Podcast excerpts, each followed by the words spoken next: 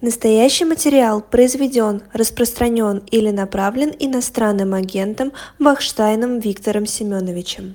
Интимной Руси. Да, Виктор Вахштайн у нас в эфире, социолог Виктор Вахштайн, который подключился к нам на, э, на Доброе утро. рекламе значит, книги «Шоп Дилетант Медиа». Ну, я так понимаю, Виктор, вы заказываете книгу, да? Вы как Доброе бы утро. Да, попали я в подумаю, да. аудиторию. то есть у меня сложные отношения с интимной Русью, а у меня, в принципе, с Русью отношения не интимные, поэтому... Ага, хорошо, ладно. Он Ну, а а я тут подумала, вдруг, э, значит, отправим вам книжечку из шоп Дилетант Медиа.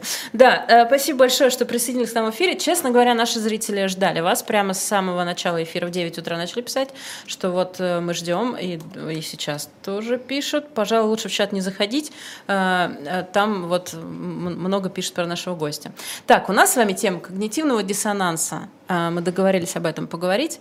И она действительно меня очень интересует, потому что э, в Москве, например, довольно легко забыть, что происходит. Москва очень красивый город, и в Москве вообще практически не видно никаких билбордов и ничего такого. Э, и в целом мы, э, ну как, э, как страна, как большой, большие города, старательно, массово не обращаем внимания на происходящее. И у меня в связи с этим два вопроса. Во-первых, почему? Почему это вообще происходит с людьми? Как такое возможно? Ну, на самом деле вы описали два разных сюжета. То есть один из них это как раз сюжет когнитивного диссонанса, а скорее вопроса, а почему он не возникает? Ну, вот как вообще может в одной голове уживаться такие разные вещи?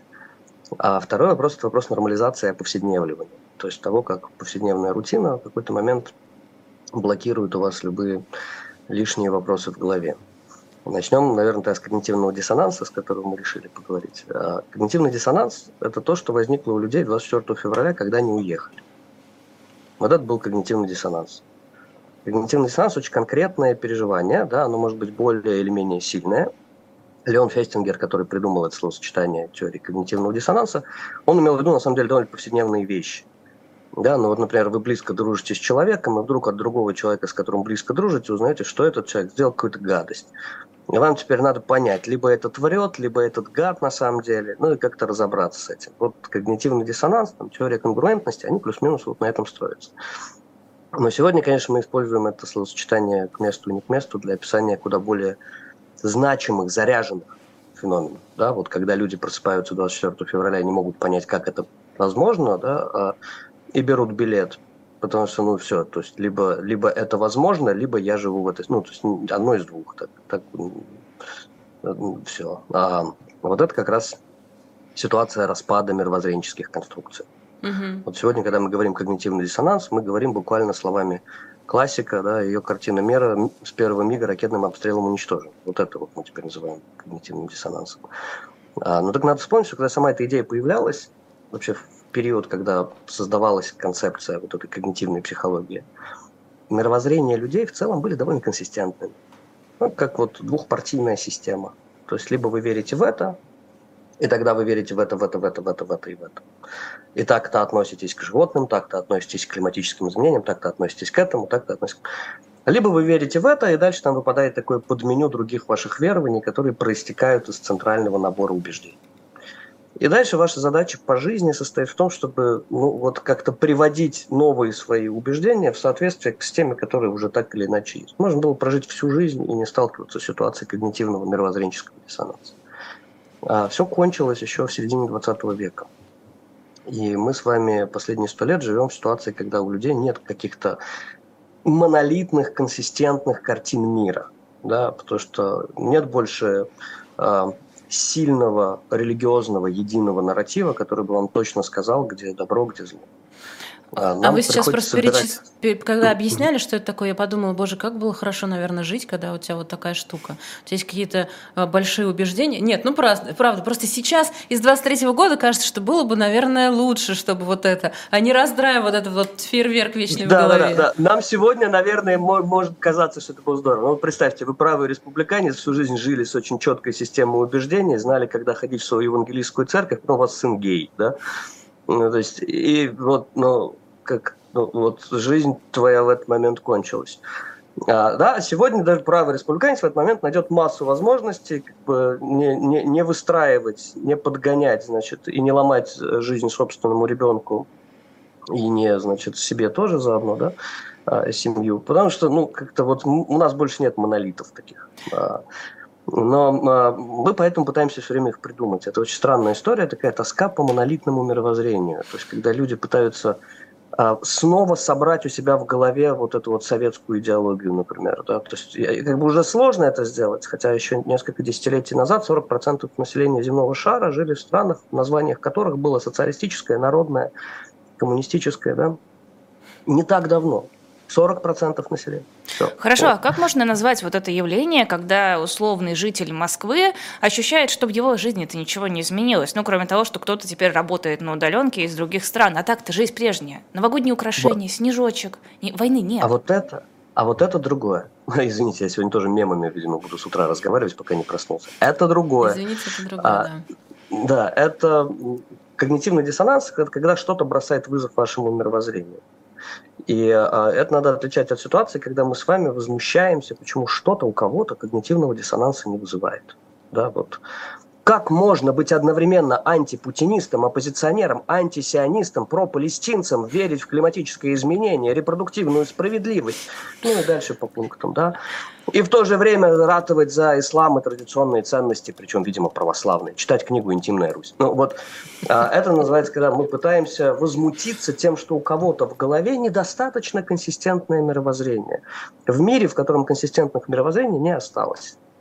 Остались пакеты убеждений. Да, вот у Ани Наринская замечательная фраза «пакетное левачество». Вот есть пакетная левизна, которая включает в себя некоторый набор невзаимосвязанных установок. Ты их просто получаешь, вот тебе выдают пакет юного левака где-нибудь в доксе, и там у тебя сразу лежит точно. То есть вот надо ненавидеть Путина, Израиль. Ну, там. С этим да, пакетом я понимаю. Ходишь, пока не, любит, не, не любите леваков вы все сейчас, конечно, а, не любите. Ну, как сказать, больше всего леваков сейчас не любят те, кто были леваками еще позавчера. А тут как-то, к слову, о когнитивных диссонансах, тут есть сторона, две стороны. Есть группа людей, которая пережила два когнитивных диссонанса за полтора года. А теперь то, о чем Лиза спрашивает, это ситуация нормализации. Нормализация – это модель, при которой мы должны задаться вопросом, а с чего мы вообще решили, что наше поведение и восприятие этого мира хоть как-то связано с нашими убеждениями. С чего мы вообще решили, что мы ведем себя так, как декларируем с точки зрения своей ценностной позиции. Между тем, что человек говорит, и тем, во что он клянется, верит, а может даже, кстати, искренне верит, э, пока пишет пост в Фейсбуке или отвечает на комментарии к нему. И то, что он делает в повседневной жизни, вообще хоть как-то связано. А, это большая проблема для психологов, она называется парадокс Лапьера. А, был такой исследователь Ричард Лапьер, и когда э, все психологи э, как раз на волне вот этой когнитивистики, да, попытки картографии человеческих убеждений, как большие мировоззренческие аксиомы связаны с э, конкретными установками в отношении, например, политики. Пока все это занимались, он решил проверить, как вот эти установки и убеждения связаны с поведением, с практиками людей.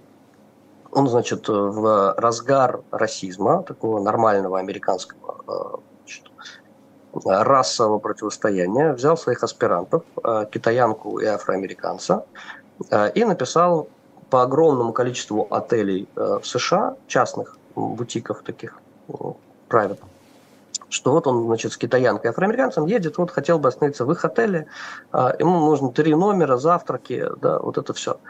И две трети ему ответили, пожалуйста, не надо. Ну, то есть, вот, ты, ты, конечно, приезжай, но, пожалуйста, вот можно без аспирантов как-нибудь. Вот, ну, не стоит. Остальные посетители не оценят э, расовое многообразие, инклюзивити. А, после чего, значит, зафиксировав, где и как, он поехал ровно по всем этим отелям, которые ему написали письмо с просьбой не приезжать. Везде его поселили. Нигде это не вызвало никакого напряжения, за очень небольшим исключением. И когда он постфактум уже начал разговаривать с людьми, говорят, ну подожди, ну как бы, то есть одно дело это высказывание, другое дело это профессиональная повседневность, это отель в конце концов. Да. Ну, вот он, собственно, написал об этом книжку, после чего возникло большое количество исследований, которые показали, что ничего из того, что люди вам говорят, отвечая на вопросы социологов, а, заявляя свою позицию в Фейсбуке по вопросам X, Y, Z, никакого отношения к тому, что они делают в жизни, вот там, где мы живем повседневно, не включая мозг, а на рутине, да, а, не работает. То есть э, зазор, э, это называется зазор Лапьера. То есть работает, но до, до определенной степени. Поэтому, когда происходит какое-то событие, которое ломает мозг огромному количеству людей, потом повседневность, это называется экстраординарное или абсолютное событие, оно прожигает повседневные практики. Люди первое время испытывают чувство стыда, когда чистят зубы и делают кофе. Потому что я совершаю рутинные, накатанные, обычные вещи, а в это время, сейчас, да, и это все плохо укладывается в мозгу. Повседневность распадается. Но потом так устроен повседневный мир – Э, повседневные практики берут свое. Они снова зарубцовываются, ткань снова затягивается, а у вас появляется такая своего рода форма а, отчуждения от самого себя повседневности. Как моральный субъект вы все еще можете пребывать в негодовании, в ужасе, в шоке и так далее. Но на уровне повседневных разговоров, повседневных практик жизнь как обычно. И вот тут появляется новый сюжет. Это различие между нормализацией и оповседневлением. Есть разница? Да, а повседневливание – это то, что мы делаем, вот, собственно, в практиках. Да, это вот то, что вот мы делаем здесь сейчас. А, и рутина имеет свойство отключать а, совесть. Как говорил основатель социологии повседневности Альфред Шуц, действующий не имеет совести, цитируя немецкого поэта. То есть в тот момент, когда вы внутри своего действия находитесь, вы не даете моральных оценок. Потому что повседневное действие, оно исключает рефлексию, оно исключает отстранение. А, вы можете быть моральным субъектом до действия и после действия. Ну, то есть, не... да, э, Виктор, можно я сейчас более какими-то э, близкими к жизни словами? То есть, условно говоря, если вы продолжаете бегать с собакой в парке э, по утрам, э, да, то это не означает, что вы начали э, думать, что все в порядке, вы все помните, все знаете, но как бы не можете не бегать с утра в парке с собакой это, это, это есть оповседневливание, когда, когда рутина возвращает свой статус привилегированный. То, что все мы 90% времени живем, не включая мозг, повседневной э, жизнью. Есть люди, которые, не включая мозг, отвечают на письма, не включая мозг, э, читают лекции, потому что это повседневно. Это ну, то есть вы сейчас не пытаетесь оскорбить людей, просто э, рассказываете. Я же, заметьте, не сказал, ведут эфиры, да, а я, я наоборот стараюсь никого не оскорблять. Правильно, потому что мы вам ответили, что и, и, и участвуют в них тоже. Абсолютно. Так что я, про себя, я проснулся 20 минут назад, я даже не буду вам врать. Конечно, не включая мозг. Вот, а, и в тот момент, когда э, распадается рутина и происходит что-то чудовищное, вы просто физически не можете к ней вернуться. А повседневливание – это когда вы снова можете к ней вернуться. А нормализация – это когда вы начинаете себя убеждать, что все нормально. Вы подстраиваете свои представления о мире под свои повседневные практики. А переход от повседневливания к нормализации выглядит следующим образом. Вы испытали шок, все рухнуло, куча друзей, близких уехала, произошел какой-то сбой, на работе начали увольнять людей, вы при этом как бы не считаете себя особо значимым политическим субъектом, вы просто находитесь в ситуации шока, вы не можете вернуться обратно к своей повседневности. Но вы возвращаетесь к повседневности, да, все, начинает, все возвращается в более или менее привычную колею, да, колея теперь пошла куда-то по наклонной, но вы и раньше знали, что она куда-то не туда идет. Но тем не менее. А потом вы начинаете это оправдывать вот момент, когда вы начинаете это оправдывать, и у вас появляется новая консистентная картина мира, уже консистентная вот этой повседневности. Да, не консистентная в смысле большого мировоззрения, а хотя бы не противоречащая. Например, ну да, ну, конечно, чудовищная война. Ну да, старик втянул нас в нее. А, ну да. Ну не проигрывать же теперь. А, вот, вот это уже нормализация. Вот это уже нормализация. Именно так. Именно так. Угу. А как можно, да, не так, можно ли как-то понять, а, что на самом деле происходит в России по большей части? Первое или второе, о чем вы сейчас говорили? Мне очень сложно говорить, потому что я, в отличие от многих своих уехавших коллег, не беру на себя э, смелость э, говорить, что происходит в России, находясь не в России уже довольно давно. Да, то есть будем откровенны. Э, мне это кажется морально и профессионально некорректно.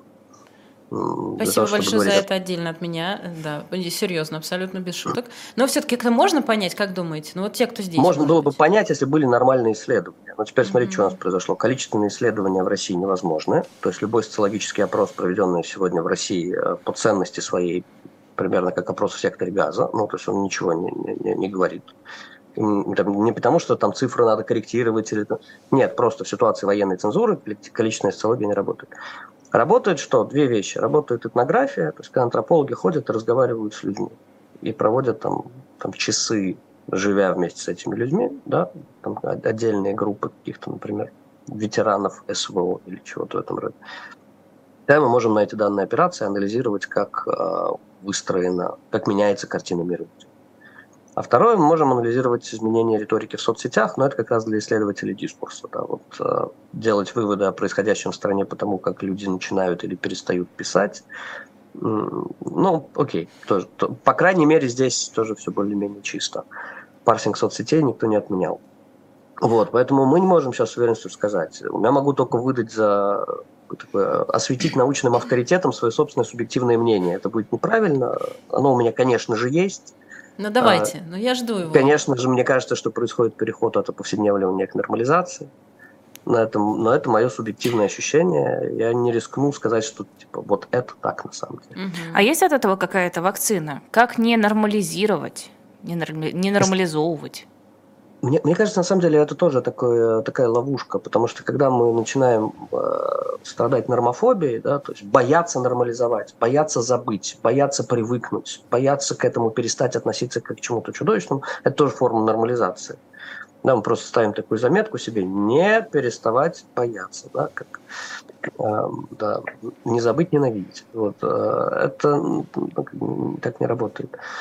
А, поэтому нет, есть просто разные уровни повседневности, разные уровни нормализации в речи. Да? А повседневное то, что происходит в действиях, нормализация то, что происходит в речи. Воздержание от некоторых суждений – это хороший способ там, рефлексии. Да? То есть, когда, например, мы постоянно проводим исторические аналогии, это самый простой и дешевый способ нормализации. А чем это отличается от и дальше x, y, z? А, это то же самое, что было тогда. Да, то есть, или там, а вспомните Версальский мир. То есть каждая попытка такого рода исторического сопоставления является формой нормализации, потому что в этот момент подсказывает, как к этому можно относиться. А, можно, например, вот такого рода воздержание от некоторых объяснений, э, дешевых ответов, которые всегда лежат на поверхности. А, вот э, я уже рассказывал на одном из наших с вами эфиров, что у меня коллега, а, с которым мы когда-то придумали проект под названием ЧМХО, чуть менее хреновый ответ. Сколько хороших ответов о том, что происходит, ни у кого из нас нет. Ну, лучше, что можно сделать в этом смысле, опираясь на научные данные и научные теории, это предложить чуть менее хреновый ответ. В целом такой же, но чуть менее. Вот, а, это как раз про нормализацию. А что касается повседневности, ну, конечно, не может быть никакого рецепта от повседневливания. Повседневность так устроена, что она затягивает. Она, она на то и повседневность, что она совершается рутинным образом. Хорошо, а тогда э, вот смотрите, ведь правда же ни одному из ни одной из сторон, условно говоря, не удается притянуть на себя большинство. То есть нельзя сказать, что люди э, там плачут каждый день на улице, конечно же нет, но при этом и нельзя сказать, что они стоят в очереди в военкоматах или там как-то вот постоянно демонстрируют свое желание, чтобы это все продолжалось. То есть это э, что вот это означает, что мы вот застряли где-то посередине? Это что значит? Это ровно это означает, что происходит массовый этап оповседневливания. То есть никакой нарратив, э, никакая значит, мобилизующая риторика сейчас уже не работает. Ни на мобилизацию, типа все срочно в военкомат, ни на оппозицию. Но, впрочем, оппозиционная риторика провалилась еще до 24 февраля, никого не мобилизовала и тогда. Ну, то есть в, этом, в этой ситуации там, тотального коллапса любых значит, идеологических нарративов люди выходят и говорят, о, предновогодняя Москва, елку нарядили, красиво. Вот. А чтобы подарить соседу еще? Вот. Ой, а горка сегодня в этом году будет у нас на, на площади или не будет горки на площади? Очень-очень важный вопрос. А, в этом смысле... Прям даже тоном тем же сказали, каким я иногда об этом думаю. Я выхожу вот иногда, я смотрю на вот эту елку, которая в прошлом году так было. Я думаю, о, елку поставили. Интересно, сколько елку в этом году будет? А будет каток? Ага, ну ладно, да. Примерно. 22 года я прожил в Москве, понимаю. Ну, понимаю. А, а что-то московское еще осталось. В этом смысле просто нужно помнить, что мобилизация действия нарративами идеологическими – это довольно редкая вещь. А, да, она происходит, как правило, в связи с какими-то вот такими экстраординарными событиями до того, как они стали снова оповседневленными. Здесь есть три слоя. Вот одна из теорий, которая объясняет, как это устроено, мобилизация действий лидеров. У нас есть слой нарративов, там, где рассказываются истории о великом прошлом страны, о страшных геополитических угрозах, о кровавом режиме и тиране – то есть это всегда конкуренция, столкновение нарративов. А иногда нарративы, сталкиваясь, становятся до отвращения симметричными и похожими друг на друга. Ну вот до недавнего времени а, был нарратив, в котором существуют а, злобные, а, злонамеренные внешние противники геополитические, мы их еще называли иногда наши партнеры. Вот. Есть кровавый диктатор, есть, прошу прощения, национальный лидер, который, значит, железной рукой из последних сил сопротивляется внешнему давлению.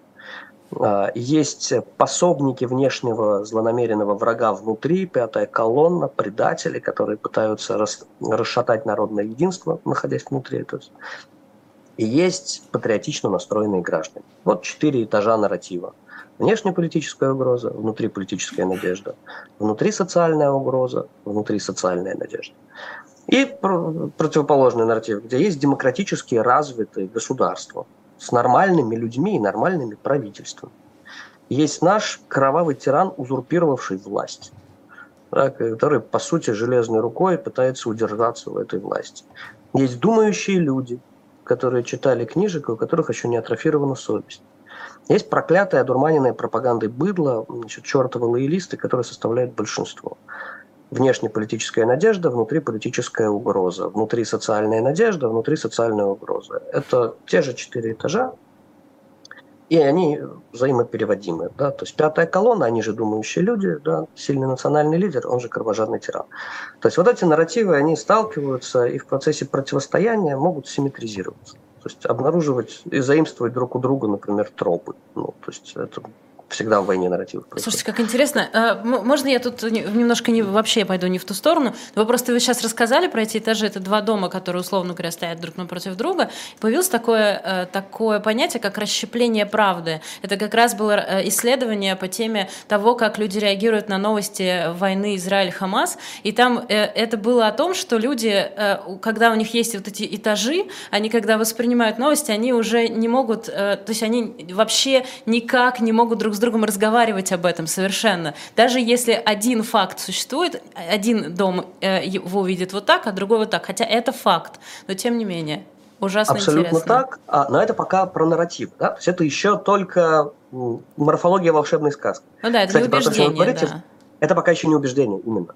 И то, о чем вы говорите, это а, есть вот книжка Стива Фуллера как раз про постправду. Мне она не очень нравится, она чуть-чуть попсовая, но в целом там вот ровно про то, как идея постправды связана с эволюцией мировоззрения. Вот. А, но это пока вот у нас четыре этажа, и дальше они начинают же, а, они, они же гибкие, да, всякая история, она может подключить туда, как в сериале, еще парочку действующих лиц. Появляется ковид. Ковид – это как бы уровень угрозы выше этажом. Соответственно, поскольку здесь должно быть чередование, а левому нарративу с этим проще. Еще раз важный момент, что это не только российская история. Мы сейчас эти два четырехэтажных дома считали как чисто российские. Нет. Вы найдете их в Штатах, вы найдете их в Израиле, вы найдете их в Европе. Ну, это довольно универсальная история чередования надежд и угроз. Вот появляется ковид. С, э, с левым нарративом проще, потому что есть планетарная угроза человечеству, внешняя, космическая практически и демократические нормальные государства объединились для ее решения. Но наш дебил, который выходит из парижских, это к слову о Трампе, да, который не понимает этой угрозы, который пытается, значит, э, занять позицию осажденной крепости, ну и так далее. А этот нарратив, он не может себя встроить в вирус, поэтому он включает, наоборот, страх ниже, поскольку должно идти чередование. Он подключает страх того, что вы будете делать, когда рухнет социальный порядок, и у вас сосед, у которого есть карабин Сайга и запасы тушенки, да, начнет отстреливаться от других соседей, которые не запасли тушенку, которым нечего жрать. Есть включается страх каждого перед каждым, так называемый гопсовский страх. Гопсовский, да. То есть у нас есть этаж выше, эти прокапывают этаж ниже. И эти нарративы, они пересобираются. Но это поверхность. Под этим стоит очень важная вещь – семантика, язык. Поэтому семантическая борьба, она куда более кровавая, чем война нарративов запрет называть войну войной, простите, э, я должен это сказать, э, и требование называть ее СВО. Это семантика, это не нарратив, это буквально табуирование слов. То есть, потому что война э, – это мобилизующий троп. Базовая стратегия на первый год войны состояла в том, чтобы никого не мобилизовать, а наоборот демобилизовать. Живите, пожалуйста, обычной жизнью, мы сами справимся. Потом так, ой, не справимся, надо мобилизовать. А войну называть войной нельзя. А как мобилизовать народ на что-то, что мы даже войной назвать не можем? Давайте так, соберем всех пиарщиков, будем срочно придумывать, как собирать на СВО. Да. Теперь э, на уровне семантики я напомню еще один пример. Вы наверняка помните, лет 10 назад, если не больше, сколько журналистов потеряло работу за выражение «дальневосточный партизан». Да, было, было. Приморские, приморские. Да, приморские. Приморские, приморские партизаны, да, да. Потому что когда вы называете людей, которые идут и отстреливают ментов, партизанами, вы уже запускаете всю машинерию, у нас называется фреймирование, да, то есть э, разметки мира. А, потому что если это партизаны, то это оккупированная территория, оккупационные власти и сопротивление, низовое сопротивление им. И когда этот уже фрейм завирусился, там же все начали э, да, немножечко пугаться, вот, э, и, и так далее. Вот это вот уровень семантики. Но ниже еще находится куда более глубокий уровень, и вот эти вещи меняются крайне медленно. Э, это более фундаментальная часть совместного человеческого существования. Это называется решетки классификации или символические решетки. То есть у каждого из нас есть какие-то базовые развлечения. Например, возможного, невозможного, допустимого, недопустимого, злого и доброго, справедливого, несправедливого можем быть суперсветскими людьми, суперпакетным мировоззрением, вообще без какой бы то ни было вот, э, консистентности убеждений. Но в базе все равно где-то эти вещи есть. О том, что они есть, мы узнаем, когда происходит событие осквернения, когда происходит что-то, для чего не находится слов. Не то, что нарратива выстроенного повествования, а, ну это потому что просто, то есть ну, там дальше просто Ну да, его нельзя ни с чем соотнести, да, ни, ни с какими словами, ни с какими нарративами, ни, вообще ни с чем. Ну так, собственно, То есть, когда было, вся страна да. на протяжении двух-трех дней говорит матом, потому что других слов просто в этот момент нет. Даже те, кто никогда в жизни не матерился, да, не находят других слов для описания происходящего. Это значит, произошло что-то, что затронуло глубинные решетки развлечения. А, вот. И это, да, и вот они есть. Ну, что я могу сказать, Виктор? Мы планировали с вами поговорить Э, у нас было несколько тем, штук пять, наверное. Mm-hmm. Я знала, предлагая эти пять тем, что мы не успеем половину, но не знала, что мы не уйдем от первого вопроса далеко. Простите, это было я очень интересно. читать лекцию каждый раз, особенно когда не проснувшись. Извините, пожалуйста. Это было, правда, очень интересно. Спасибо большое. Наши зрители в чате поддерживают и тоже пишут очень интересно. Правда, спасибо. Э, много мне стало понятнее про себя. Не то, чтобы стало сильно приятнее, но понятнее стало больше. В следующий раз нужно звать организовать на час чтобы у нас было в два раза больше времени Виктора. Согласна. А социолог Виктор Вахштайн был у нас в утреннем развороте. Спасибо вам Спасибо. еще раз. Спасибо. Участие в эфире. А, ну что, мы тоже прощаемся буквально через минуточку. А, да. Три часа пролетели вообще, как будто, как будто и не было. Это ты себя пытаешься убедить? Ну, что конечно, тебе что я, часа что так я не зря утром проснулась так рано, что я приперлась, значит, ой, извините, приехала, вот, все ради вас. Завтра утром, понимаете, я снова приду в эту студию, потому что завтра утром не с девяти, как в выходные, а с восьми, как по будням. Мы утреннем развороте будем с Колой Махильговым здесь с вами. Вот. Э, не то, чтобы я страшно рада. Ставьте как можно больше лайков, чтобы Ире было легче проснуться завтра утром и приехать к вам, чтобы она хотя бы понимала, зачем она это делает смысл. и кому это нужно. Должен быть смысл. Если Ира приезжает в студию рано утром, значит, это кому-нибудь нужно, значит, да. кто-то хочет, чтобы она была. В 17.05 у нас сегодня в человеческом измерении с Леонидом Гозманом, так что еще вечером вы можете к нам прийти и послушать еще одну программу, ну и обязательно вставайте с утра пораньше, ложитесь пораньше, у нас вот сегодня 18 часов вещание заканчивается, можете выспаться. И, конечно, подписывайтесь на нас, если почему-то до сих пор на «Живой гвоздь» не подписались. Лизе говорим спасибо за эти три дня утренних разворотов. Ире говорим спасибо за сегодня и за завтра. Перехват вахты произошел, да. Все, всем большое спасибо. Лучшая аудитория, как всегда. Все, пока, до встречи.